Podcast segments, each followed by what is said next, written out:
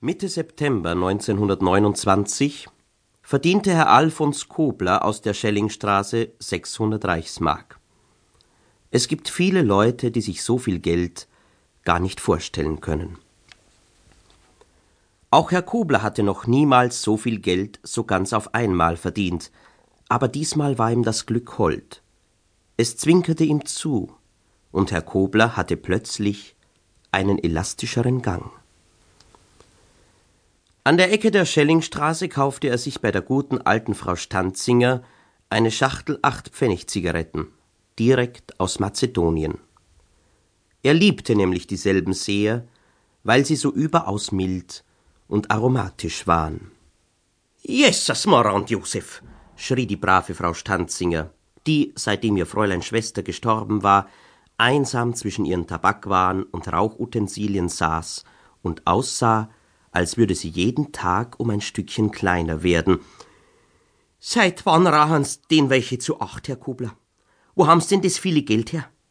Haben's den wen umbrocht? Oder haben Sie sich gar mit der Frau Hofopernsänger wieder versöhnt?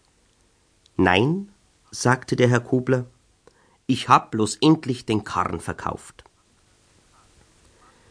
Dieser Karren war ein ausgeleierter Sechszylinder, ein Cabriolet mit Notsitz.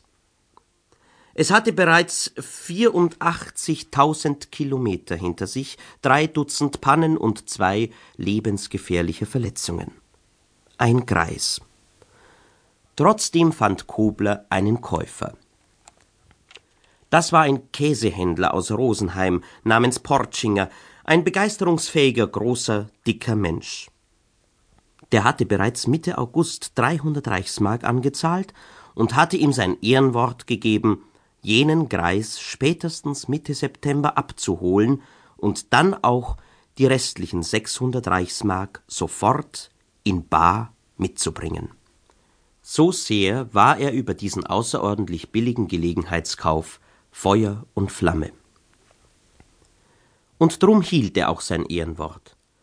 Pünktlich erschien er Mitte September in der Schellingstraße und meldete sich bei Kobler. In seiner Gesellschaft befand sich sein Freund Adam Maurer, den er sich aus Rosenheim extra mitgebracht hatte, da er ihn als Sachverständigen achtete, weil dieser Adam bereits seit 1925 ein steuerfreies Leichtmotorrad besaß. Der Herr Portschinger hatte nämlich erst seit vorgestern einen Führerschein, und weil er überhaupt kein eingebildeter Mensch war, war er sich auch jetzt darüber klar, dass er noch lange nicht genügend hinter die Geheimnisse des Motors gekommen war. Der Sachverständige besah sich das Cabriolet ganz genau und war dann auch schlechthin begeistert. Das ist ja ein Notsitz, rief er, ein wunderbarer Notsitz, ein gepolsterter Notsitz, der absolute Notsitz. Kauf's, du Rimpfig! Das Rindvieh kaufte es auch sogleich, als wären die restlichen 600 Reichsmark Lappalien. Und während der Kobler die Scheine auf ihre Echtheit prüfte, verabschiedete es sich von ihm. Alsdann, Herr Kobler, Wann Sie mal nach Rosenheim kommen, besuchen Sie mich mal. Meine Frau wird sich freuen. Sie müssen ihr nachher auch die Geschichte von dem Prälaten erzählen, der wo mit die jungen Madeln herumgestreunt ist wie ein läufiges Nachkastel. Meine Frau ist nämlich noch liberaler als ich. Heil! Hierauf nahmen die beiden Rosenheimer Herren im Cabriolet Platz und fuhren beglückt nach Rosenheim zurück. Das heißt, sie hatten dies vor. Der Karren hat einen schönen Gang, meinte der Sachverständige. Sie fuhren über den Bahnhofsplatz. Es ist schon schöner so im eigenen Cabriolet als auf der stingerten Bahn, meinte der Herr Portschinger. Er strengte sich nicht mehr an, Hochdeutsch zu sprechen, denn er war sehr befriedigt.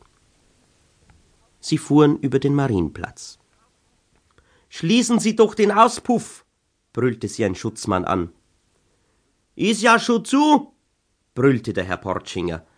Und der Sachverständige fügte noch hinzu, das Cabriolet hätte halt schon eine sehr schöne Aussprache und nur kein Neid. Nach fünf Kilometern hatten sie die erste Panne. Sie mussten das linke Vorderrad wechseln. Das